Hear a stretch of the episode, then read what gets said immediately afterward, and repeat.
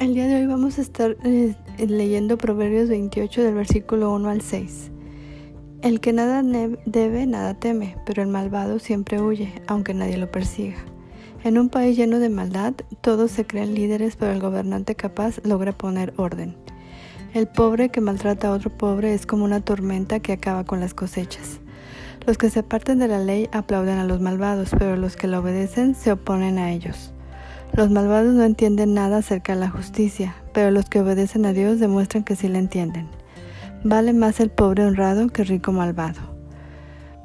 El día de hoy entonces estamos viendo que depende de lo que nosotros escojamos, pues eh, como siempre vamos a tener una consecuencia. Y, y cada, cada decisión que estamos tomando, pues eh, estamos yéndonos hacia un camino, el de la maldad o el de la justicia. Entonces ah, nos habla de que los justos son aquellos que conocemos y entendemos y obedecemos lo que Dios nos manda.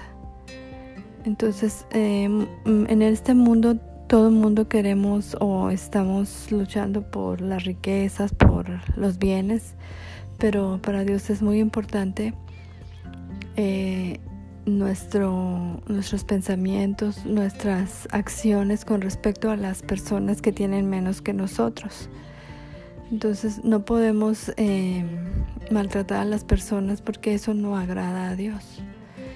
Y, y, tenemos que estar orando por nuestros gobernantes porque ellos tienen que poner orden y las oraciones de, de, las, de las personas pues traen, traen mucha bendición y mucho bien a, a, los, a las ciudades, a los países enteros. Entonces, eh, la riqueza vendrá a través del trabajo y la bendición de Dios, pero no es algo que tengamos que estar peleando, luchando, así como que eh, persiguiendo, ya que la bendición de Dios dice en la palabra de Dios que vale más la bendición de Dios que el, largo trabajo. Mm, si estás trabajando de más así, pero no tienes la bendición de Dios, pues de nada va a servir. Entonces te animo a que limpiemos nuestro corazón y, y no nos vayamos a, al lado de los malvados, sino que eh, tengamos buenas palabras, buenas acciones y la bendición de Dios vendrá sobre nuestras vidas. Te mandamos un abrazo. Saludos.